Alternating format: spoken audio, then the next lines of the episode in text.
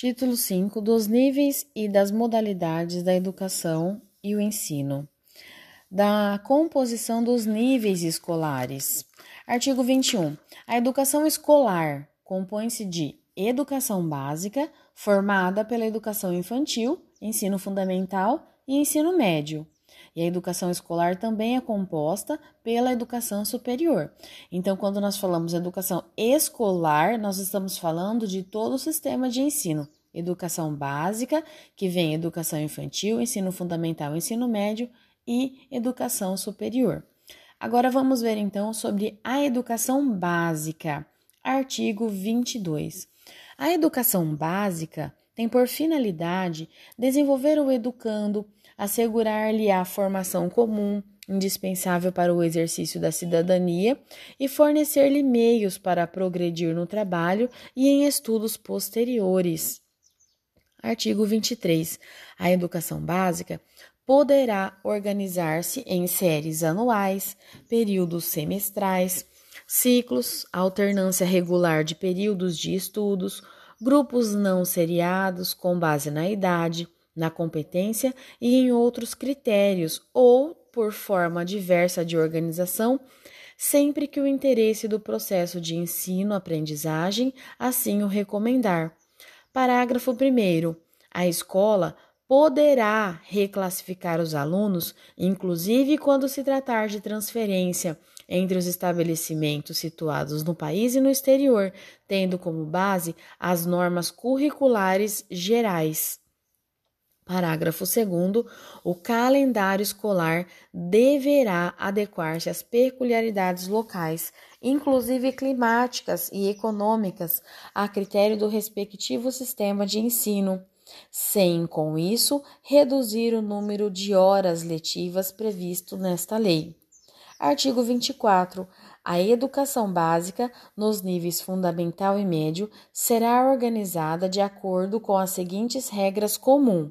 Então, vamos ver aqui a organização da educação básica nos níveis fundamental e médio, certo? Primeiro, carga horária mínima anual será de 800 horas para o ensino fundamental e para o ensino médio, distribuídas por um mínimo de 200 dias letivos de efetivo trabalho, excluído o tempo reservado aos exames finais, quando houver.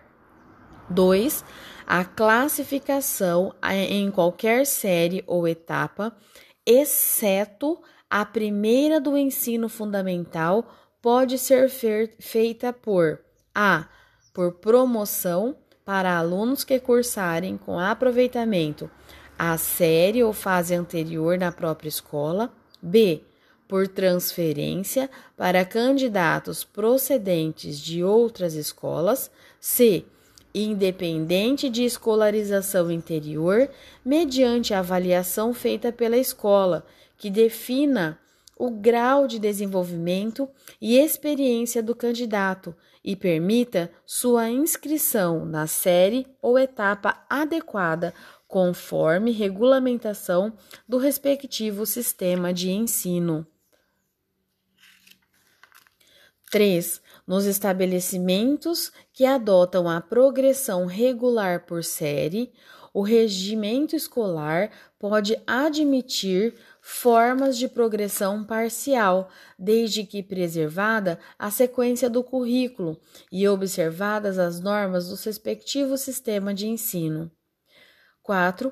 Poderão organizar-se classes ou turmas com alunos de séries distintas com níveis equivalentes de adiantamento na série para o ensino de línguas estrangeiras, arte ou outros componentes curriculares.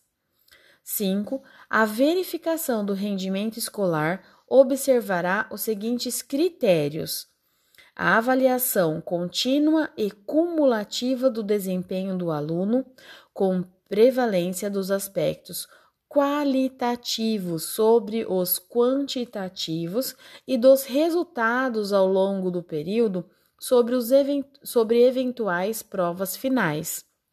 B possibilidade de aceleração de estudo para alunos com atraso escolar, possibilidade de avanço nos cursos e nas séries mediante verificação do aprendizado, aproveitamento de estudos concluídos com êxito, obrigatoriedade de estudos de recuperação, de preferência paralelos ao período letivo, para os casos de baixo rendimento escolar a serem disciplinados pelas instituições de ensino em seus, em seus regimentos.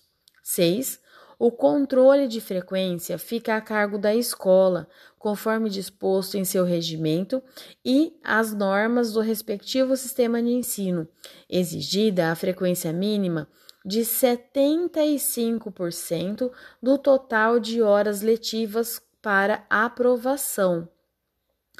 Cabe a cada instituição de ensino expedir históricos escolares, declarações e conclusão de série e diplomas ou certificados de conclusão de curso com as especificações cabíveis.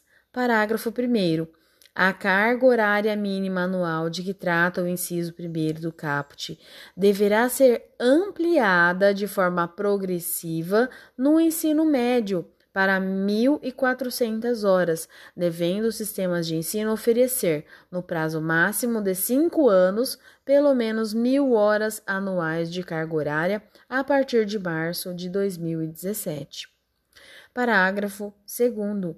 Os sistemas de ensino disporão sobre a oferta de educação de jovens e adultos e de ensino noturno regular adequada às condições do educando, conforme o inciso 6 do artigo 4.